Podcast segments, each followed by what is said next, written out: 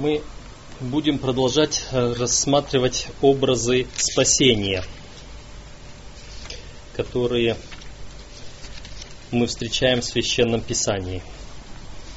Сегодня у нас очередной образ из Ветхого Завета – святилище.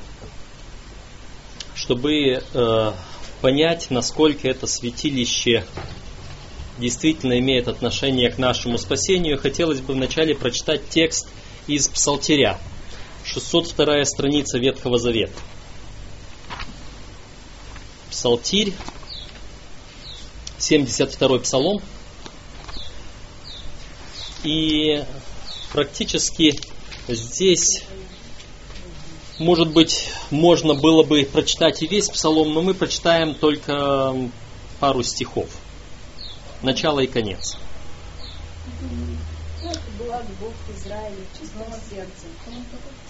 72 псалом. Значит, э, здесь э, пару стихов я прочитаю в начале со второго стиха. А я едва не пошатнулись ноги мои, едва, едва не поскользнулись стопы мои. Я позавидовал безумным, видя благоденствие нечестивых ибо им нет страданий до смерти их, и крепки силы их, на работе человеческой нет их, и с прочими людьми не подвергаются ударам, от того гордость, как ожерелье обложила их, и дерзость, как наряд одевает их, и так далее. Тут много-много-много написано о том, насколько эти нечестивые а, живут припеваючи, насколько вот я живу в трудах. А, и вот, вот это было, как он говорит, едва не пошатнулись ноги мои, едва не поскользнулись стопы мои. А, он говорит, а, в 17 стихе, 16 стих. И думал я, как бы уразуметь это, но это трудно было в глазах моих, доколе не вошел я во святилище Божье и не уразумел конца их. Так на скользких путях поставил ты их, и не звергаешь их в пропасти. Как нечаянно пришли они в разорение, исчезли, погибли от ужасов и так далее. Вот здесь интересный момент. Кажется, когда мы смотрим вокруг себя и видим всякую несправедливость, которая происходит среди людей – то иногда кается, а что мы? Вот что, что мы пытаемся сделать в этой несправедливой жизни, вот горстка людей, пытающихся полагаться на Бога, а будет ли вообще что-нибудь после этой жизни? Или, может быть, напрасно мы тут удерживаем себя от всего, напрасно мы страдаем, напрасно мы такие честные, напрасно мы такое вот все. И здесь псалмопевец говорит, я вот так думал, мне это было трудно, доколе не вошел я в святилище Божье и не уразумел конца их. Что-то в святилище Божьем видно в отношении нашего будущего, в отношении нашего спасения, в отношении справедливости. Что такое святилище? Святилище – это то место на земле, где обитает Святой Бог – как вам кажется, где может обитать Бог на земле? Вот, вот кто такой Бог и что такое некое место на земле? 369 страница Ветхого Завета. Это третья книга царств, восьмая глава. И здесь я прочитаю только один стих, 27. Третье царств, восьмая глава, на 369 странице Ветхого Завета – я читаю 27 стих.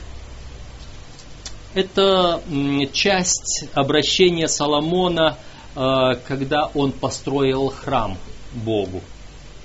И он здесь говорит, поистине, Богу ли жить на земле? Небо и небо небес не вмещают тебя. Тем менее сей храм, который я построил. Если вот вся Вселенная не вмещает Бога, то неужели может вот этот вот какое-то здание, какой-то храм, построенный человеком, вместить его? Есть э, тексты, которые говорят, что небо это престол Божий, земля это подножие ног Его. То есть, куда мы поместим Бога? Как мы можем Ему вот здесь что-то такое, какой-то храм построить, чтобы Он в этом храме обитал? Это все только образно. Э, Господь обитает не вот в этих рукотворных храмах. Э, Господь обитает во всей вселенной, и еще Господь обитает в нашем сердце, в нас.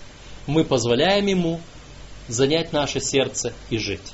Но для того, чтобы понять э, Бога и понять то спасение, которое Он нам предлагает, и весь путь спасения, все принципы спасения, Господь изначально установил принцип святилища – и вот здесь э, давайте мы на 84 странице Ветхого Завета откроем книгу Исход, в 25 главу. Исход, 25 глава. И здесь Бог говорит в 8 стихе простые слова. «И устроят они мне святилище, и буду обитать посреди их». То есть это повеление Божье. Это не то, что человек сам придумал, давай я вот для Бога вот здесь вот устрою что-то, чтобы Бог был возле меня. А, нам, может быть, иногда кажется, что так или иначе мы можем э, Бога привлечь к себе поближе, но тем не менее это Божье установление. Чтобы было некое видимое жилище для Бога на земле, где Бог обитает, куда люди будут приходить к Богу чтобы пообщаться с Ним, чтобы представить Богу свои проблемы, свои грехи, свои нужды, свои просьбы и получить от Бога ответ на вот это все. И на свои грехи, и на свои нужды и проблемы. А, в исход, начиная, может быть, вот здесь э, э, с 25 главы э, и дальше до конца книги Исход описывается, как Э, народ израильский собирал в начале вот здесь на святилище, потому что начинается 25 глава. Сказал Господь Моисею, говоря, скажи сынам Израилевым, чтобы они сделали мне приношение от всякого человека, вот, и что приносить, и вот к этому стиху, и устроят они мне святилище, 9 стих, все, как я показал, показываю тебе, и образец скини, и образец всех сосудов ее, так и сделайте, и так дальше. Вначале идет описание, как Господь говорит Моисею, что сделать, потом в последующих главах, как они все это делали, и как все было завершено, и в 40 главе э, тут уже как это было посвящено. Э, в 40 глава, 2 стих, это исход, 104 страничка. В первый месяц, в первый день месяца поставь скинию собрания, и поставь в ней ковчег и так далее, и так далее. Все это и внеси в нее и поставь. То есть вот э, заканчивается э, и здесь э, в, то, что они сделали, э, начиная с, э, со стиха 17 Здесь уже написано, что поставлена была скиния, и повторяется опять с 18 стиха. И поставил Моисей скинию, и положил, и внес, и так далее. Все до конца. И 34 а, стих. И покрыло облако скинию собрания, и слава Господня наполнила скинию. И не мог Моисей войти в скинию собрания, потому что осеняло ее облако, и слава Господня наполняла скинию. Когда поднималось облако от скинии, тогда отправлялись э, в путь сыны Израилевы во все путешествие свое. Если же не поднималось облако, то и они не отправлялись в путь, доколе оно не поднималось. Ибо облако Господне стояло над скинию днем, и огонь был ночью э, в ней пред глазами всего дома Израилева во все путешествие их. Вот в этом облаке и в этом огне, которые постоянно находились над Скинией, это было как бы присутствие Бога там. А, Скиния была сделана. Скиния была установлена по повелению Божьему, чтобы там обитал Господь. Еще, может быть, из этого прочитаем текст в 29 главе, это 91 страничка, в 29 главе 42 стиха, здесь середины э, стиха может быть, ну, можно начинать с 40, 42 Это всесожжение постоянные в роды ваши перед дверями скинии собрания перед Господом, где буду открываться вам, чтобы говорить с тобою. Там буду открываться сынам Израилевым, и осветиться место сие славою моею, и освящу скинию собрания, и жертвенники, Аарона, и сынов его освящу, чтобы они, были священноде... чтобы они священно действовали мне, и буду обитать среди сынов Израилевых, и буду им Богом. И узнают, что я Господь Бог их, который вывел их из земли египетской, чтобы мне обитать среди них, я Господь Бог их. То есть вот в этих нескольких стихах, это только небольшие стихи из множества в Библии, которые говорят, что Господь обитает э, среди народа своего в Скинии. И мы понимаем, что большой и великий Бог не может как бы так просто поместиться вот здесь вот. Он присутствует Духом Своим Святым. Нам это непонятно, э, может быть, мы и самого Бога то не видя, потому что мы не можем его увидеть и остаться в живых из-за славы его, из-за того, что он свят, он безгрешен, а мы греховны. Но вот он здесь, он в Скинии. А, Христос говорил, где двое или трое соберутся во имя Мое, там я посреди них. А, Господь э, обещает, что Он живет в сердцах наших, что Он живет в наших телах, в наших душах. Вот это обитание Бога. Тем не менее, когда мы говорим о символах спасения, об образах завета Божьего, скиния играет особую роль. Нам нужно посмотреть на то, как была устроена эта скиния, чтобы понять. Много глав читать в Исход, поэтому я буду не по книге Исход, по вот этим с 25 по 40 главы, а вместе с вами смотреть на содержание скинии, на то, как она была устроена. Но я буду смотреть по э, посланию к евреям, где кратко в нескольких стихах это все описано. 268 страница Нового Завета, э, 9 глава послания к евреям. И здесь э, можно читать с первого стиха по седьмой и немного дальше. Не такой завет, какой я заключил. Нет, нет, девятая глава евреям с первого стиха. А. То было восьмая. И первый завет имел постановление о богослужении святилище земного. Ибо устроена была скиния первая, в которой был светильник, и трапеза, и предложение цветов, и которая называется святое. За вторую же завесой была скиния, называемая святое святых, имевшая золотую кадильницу, и обложенный со всех сторон золотом ковчег завета, где был золотой сосуд с манной, жезл Ааронова расцветший и скрижали завета, а над ним херувимы славы, осеняющие очистилище, о чем не нужно теперь говорить подробно.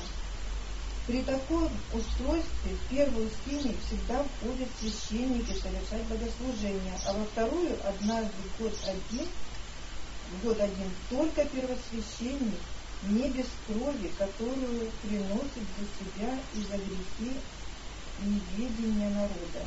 Да. Вот оно устройство скинии. Значит, э, давайте мы посмотрим на это устройство, вот так, как оно написано. Э, сейчас перескажу вам, как оно было. Значит, здесь не указан двор – Э, сначала двор, который обнесен э, оградою, этим забором из шкур, из э, сделанной в Ветхом Завете во времена Моисея скиния была сделана такой, чтобы ее можно было легко разобрать, легко собрать. Она была переносной, потому что они путешествовали в течение 40 лет по пустыне. Они перейдут с места на место, поставят скинию, и некоторое время, от нескольких месяцев до нескольких лет, они стоят на этом месте, потом встают, собираются, переходят на новое место и так далее. А, поэтому а, скиния а, в Ветхом Завете была сделана переносной. Сделана из брусьев, сделана из шкур, из вязаных тканей.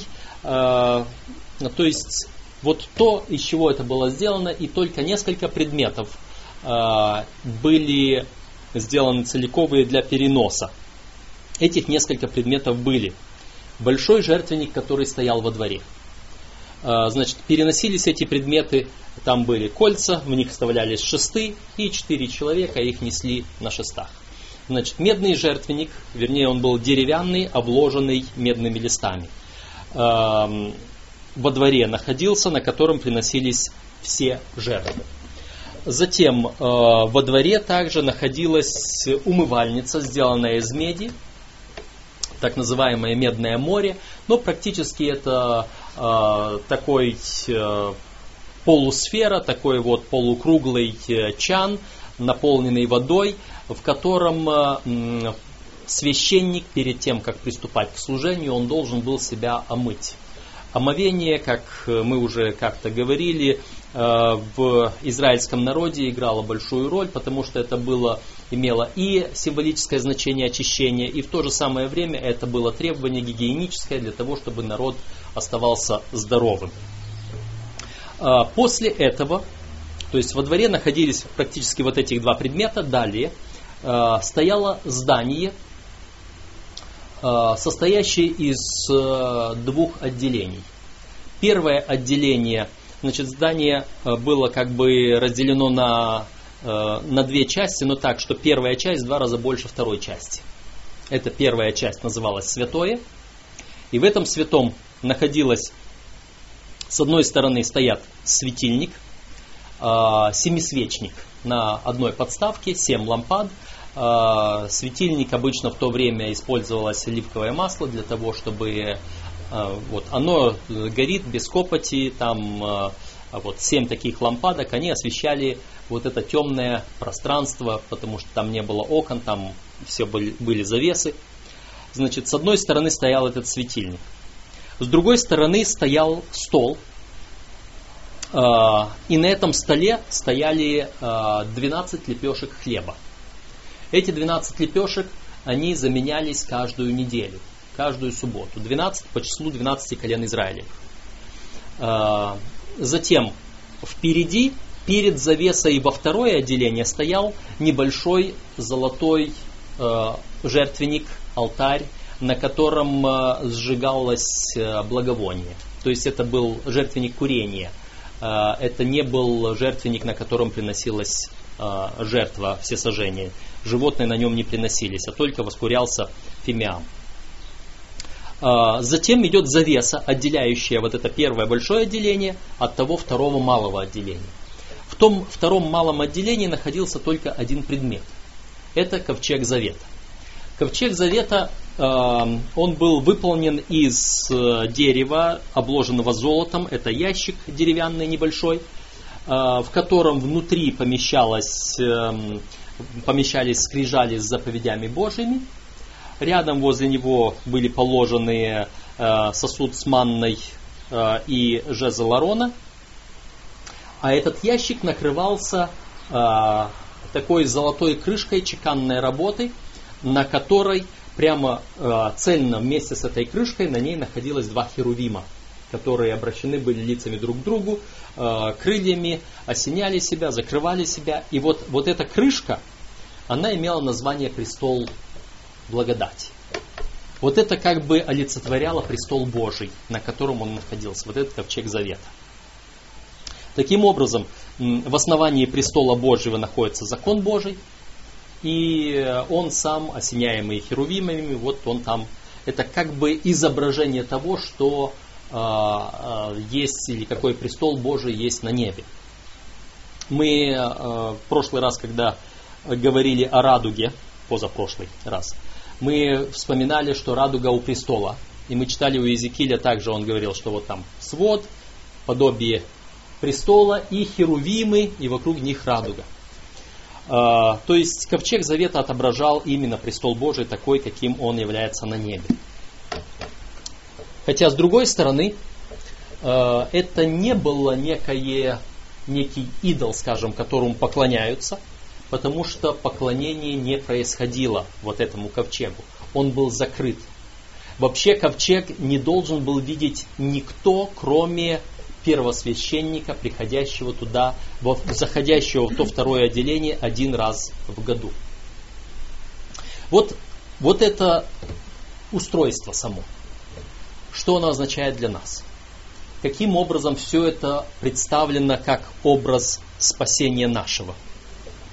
Значит, э, в первую очередь, э, потому что там происходило все э, символическое искупление человека. Туда человек подходил с жертвою, там он исповедовал свои грехи, там он получал прощение, там он поклонялся Богу, там совершались все празднования. Поэтому это было место, где буквально происходило спасение человека. По крайней мере, до Христа. С другой стороны, э, мы уже говорили о жертвоприношении, о всесожжении. Мы говорили о том, что всесожжение указывало на Иисуса Христа. И вот в этом всесожжении уже был э, символ, указывающий на Иисуса Христа. Но этого было мало. Потому что э, жертва всесожжения требовала всего-навсего одного жертвенника. Когда Авраам э, был вызван для того, чтобы перейти в Ханаан, он везде, на каждом месте, куда он приходил, он не скинию устанавливал, он просто складывал из камней жертвенник, на котором приносил жертвы Богу. И у него каждая жертва была именно жертва всесожжения. То есть все, что делалось с жертвой всесожжения, снимается шкура, с жертвенного животного, оно обмывается, и все, кроме шкуры, полностью сжигается. Вот и вся жертва всесожжения. Эта жертва указывала на Иисуса Христа, который э, э, должен умереть за наши грехи, чтобы нас избавить от греха. А шкура вот это, это как бы одежда праведности Иисуса Христа, в которую мы одеваемся, потому что из этой шкуры потом человек делал для себя либо одежду, либо делал шатер, для того, чтобы в нем жить. Но опять-таки это укрытие, покрытие человека от различных нужд, тягот жизни и так далее. Это был символ жертвы всесожжения. Здесь есть целый ряд других жертв. Здесь есть жертва за грех, здесь есть жертва повинности, здесь есть жертва мирная и так далее. Различные виды жертв, которые приносились. И каждая из этих жертв имела свой символ отдельный. И э, как-нибудь мы поговорим еще и об этих символах в каждой жертве, хотя это может будет не скоро, потому что это те мелкие моменты, таких мелких моментов наполнена вся Библия различными деталями, которые важны для нашего спасения. Можно было бы говорить о том, э, что символизирует светильник здесь в первом отделении – а, тот свет, который сияет здесь. И он практически во всей Библии представлен именно символом а, Духа Святого. Потому что Дух Святой связ, представлен в Библии как а, тот елей, то масло, которое предстает нам и так далее. Но мы сейчас не будем вдаваться вот такие символы. Символ светильника, символ хлебов на столе предложения – а, вот этот алтарь, золотой жертвенник, он представляет собой а, а, символ наших молитв, которые мы приносим, на которых наши молитвы, как фимиам, возносятся к Богу. Нам хочется сегодня посмотреть на общее служение, которое происходило вот в этих двух отделениях святилища. Вот это общее служение, оно состояло из двух частей – и вот здесь мы прочитаем послание к евреям в 9 главе, здесь дальше, с 23 стиха. Евреям 9 глава, это 269 страница, если вы закрыли. А, евреям 9 глава, и с 23 стиха я читаю следующий. Даже с 22 стиха. Да и все почти по закону очищается кровью, и без пролития крови не бывает прощения – Итак, образы небесного должны были очищаться сими, самое же небесное лучшими сих жертвами. То есть здесь говорилось дальше о служении, об очищении, в частности вот этот важный момент об очищении святилища. Почему? А, обратите внимание на пятый стих. А над ним херувимы славы, осеняющие очистилище. Вот интересное слово, которое в другом месте а, вот это второе, э, второе отделение скинии называется святое святых. Первое отделение святое, а то святое святых, где обитает Господь. Здесь оно названо очистилищем, потому что там происходит служение очищения. И вот дальше оно описывается, это служение очищения. И э, с 23 стиха написано, образы небесного, то есть вот этот вот образ, вот эта скиния земная – которая являлась образом небесного, должна очищаться вот этими семи жертвами. Тут описано, как немного выше, э, значит, вот 19 стих, допустим, э, указан, что вот Моисей, э, произнесший все заповеди по закону пред всем народом, взял кровь тельцов и козлов и с водою, окропил червен, червленную шерстью и сопом. Все это сделал, то есть вот оно, очищение происходит, описано. Он говорит, оно очищалось вот этими жертвами. Но самое небесное святилище тоже должно очищаться. Лучшей жертвой, чем вот эти жертвы животных. Дальше написано, ибо Христос вошел не в рукотворенное святилище по образу истинного устроенное, но в самое небо, чтобы предстать ныне за нас перед лицо Божие – и не для того, чтобы многократно приносить себя, как первосвященник входит во святилище каждогодно с чужою кровью. Иначе надлежало ему многократно страдать от начала мира. Он же однажды к концу веков явился для уничтожения греха жертвою своею. И как человеком повложено однажды умереть, а потом суд, так и Христос, однажды принесший себя в жертву, чтобы подъять грехи многих, во второй раз явится не для очищения греха, а для ожидающих его во спасение.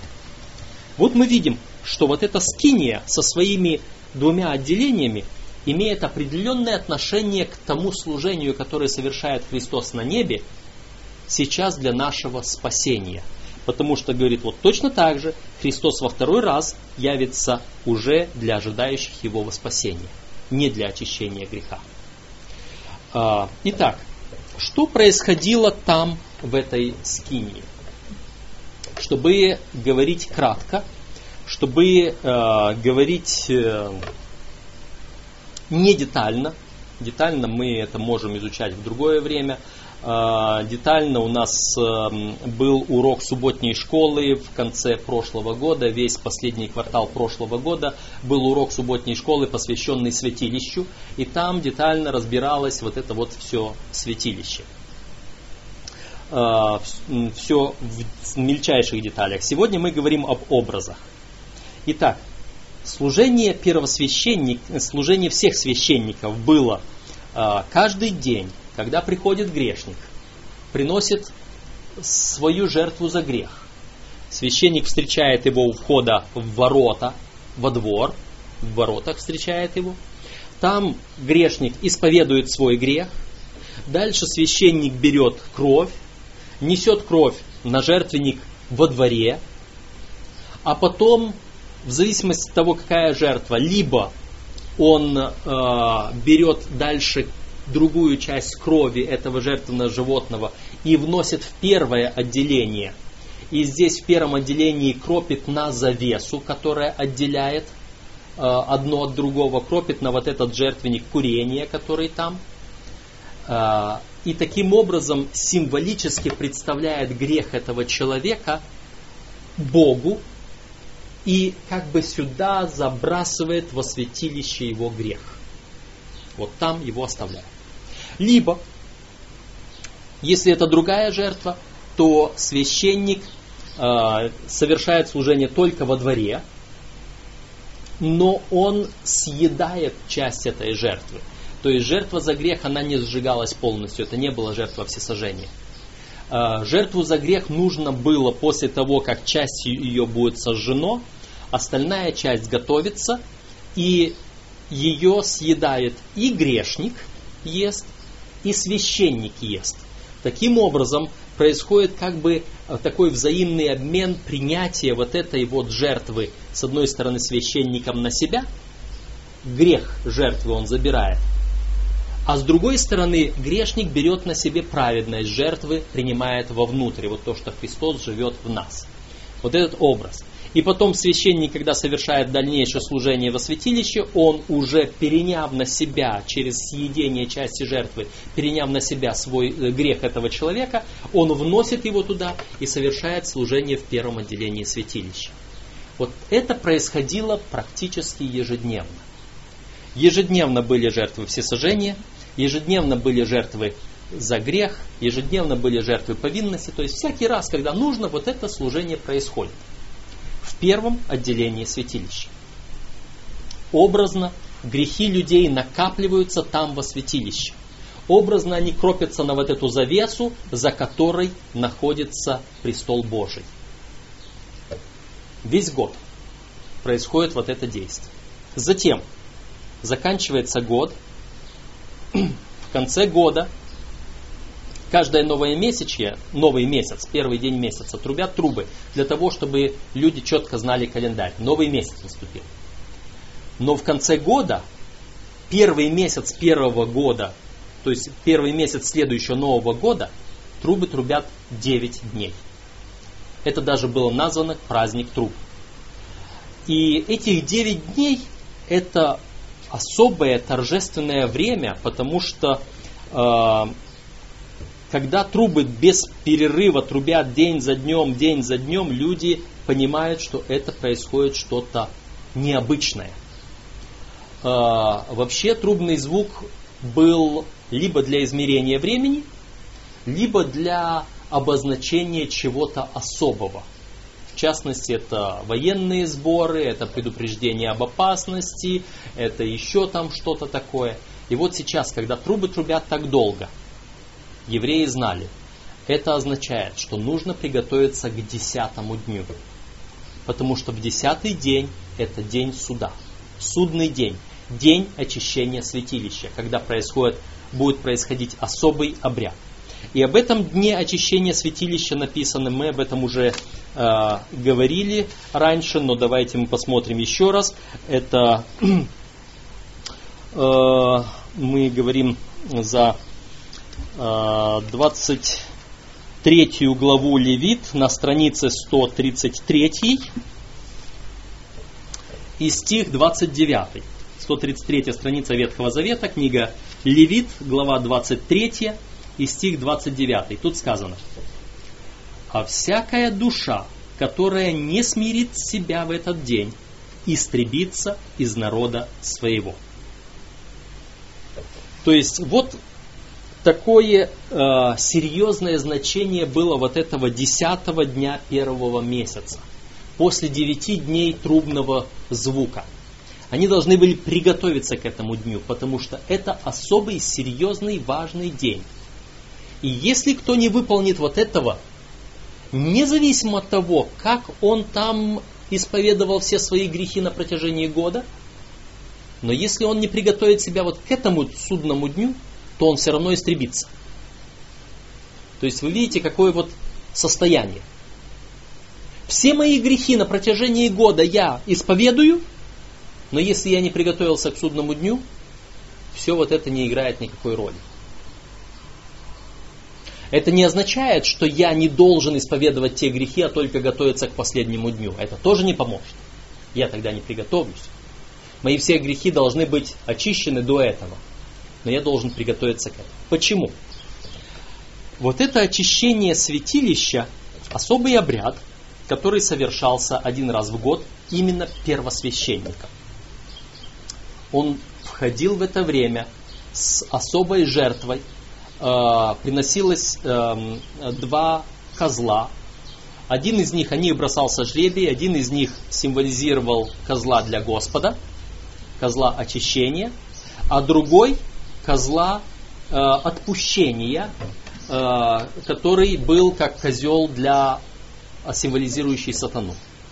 И вот этих вот два были э, один из них приносил, который был для Господа, он приносился в жертву, и его кровью первосвященник заходил вовнутрь, во святое святых, вот в то второе отделение. Там проводил обряд очищения и выходил и возлагал вот эти все грехи на того козла, который символизировал сатану. Его отводили в пустыню, и он там погибал. А, вот это символизирует последнее служение Иисуса Христа, которое Он совершает в последнее время. Это символизирует судный день, который должен произойти перед пришествием Иисуса Христа. Когда Христос определит, кто праведен, кому быть спасенным, а кто останется непрощенным, кто будет погибнет вместе, и все грехи этих праведных, исповеданные грехи, будут вынесены из небесного святилища и возложены на сатану, который тоже будет уничтожен навсегда. Об этом говорит э, то пророчество в Даниила в 8 главе, 8 э, глава книги Даниила, 872 страница Ветхого Завета. 872 страница Ветхого Завета. Здесь Даниила, 8 глава и стих 14. Э, «И сказал мне, на 2300 вечеров и утр, и тогда святилище очистится». Это пророческий период, э, э, который тут, чтобы до него дойти, нужно более внимательно говорить обо всех этих текстах, откуда начинается, как оно исчисляется, но это показывает нам, что в определенное время в конце истории человечества будет происходить очищение небесного святилища, о котором мы прочитали вот здесь в э, книге, в послании к евреям, вот здесь, где было сказано, Итак, образы небесного должны были очищаться семи жертвами, самое же небесное лучшими сих жертвами, ибо Христос вошел в это в само небо со своей кровью. А, мы видим, что служение Христа состоит из двух частей. Первая часть – это его служение на Голгофе, где он умер как жертва. И это служение на Голгофе – это тот жертвенник во дворе Скинии. Но потом он совершает служение на небе, начиная с, если мы рассчитываем пророческий период – вот так как э, он представлен в Библии, то мы приходим к 1844 году, откуда берет начало наша церковь. Когда начинается служение Христа в небесном святилище по очищению святилища. И оно закончится вторым пришествием Иисуса Христа. Как здесь сказано, так Христос, однажды принесший себя в жертву, чтобы поднять грехи многих, то есть на Голгофе, во второй раз явится не для очищения греха, а для ожидающих его во спасение. То есть вот эта скиния, так как она представлена, она является символом того спасения, которое совершает Христос и показывает, как Он его совершает дважды. Один раз на Голгофе за наши грехи умер, другой раз Он совершает суд на небе, определяя, кто праведен, кого Он принимает, кому Он дарует спасение. И закончится это все тем, что мы читаем дальше в книге Откровения на предпоследней страничке. 21 глава Откровения, и мы читаем первые четыре стиха. Это 291 страница Нового Завета. «И увидел я новое небо и новую землю, ибо прежнее небо и прежняя земля миновали, и моря уже нет, и я, Иоанн, увидел святый город Иерусалим, новый, исходящий от Бога с неба, приготовленный как невеста, украшенная для мужа своего. И услышал я громкий голос неба, говорящий, «Все скиния Бога с человеками, и Он будет обитать с ними, и они будут Его народом, и сам Бог с ними будет Богом их. И отрет Бог всякую слезу сочей их, и смерти не будет уже, ни плача, ни вопля, ни болезни уже не будет, ибо прежнее прошло». Вот это скиния Бога с человеками, она останется навсегда. Только она уже будет другой.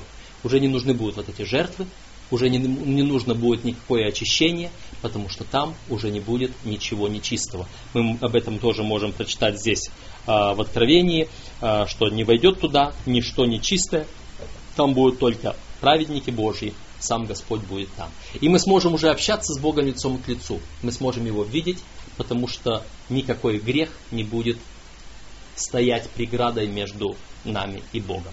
Вот в этом скиния является тем образом спасения от того, как она была установлена Моисеем, и до того момента, когда мы будем в ней, если мы будем спасенными Господом.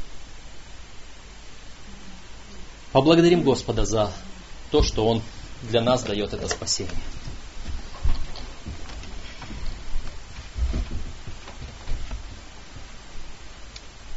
Наш Господь, мы благодарны Тебе за то, что Ты предусмотрел для нас все, чтобы мы могли быть спасены.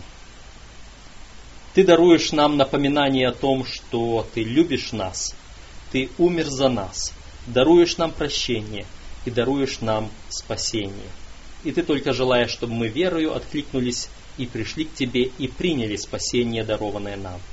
Помоги нам сделать это, Господи.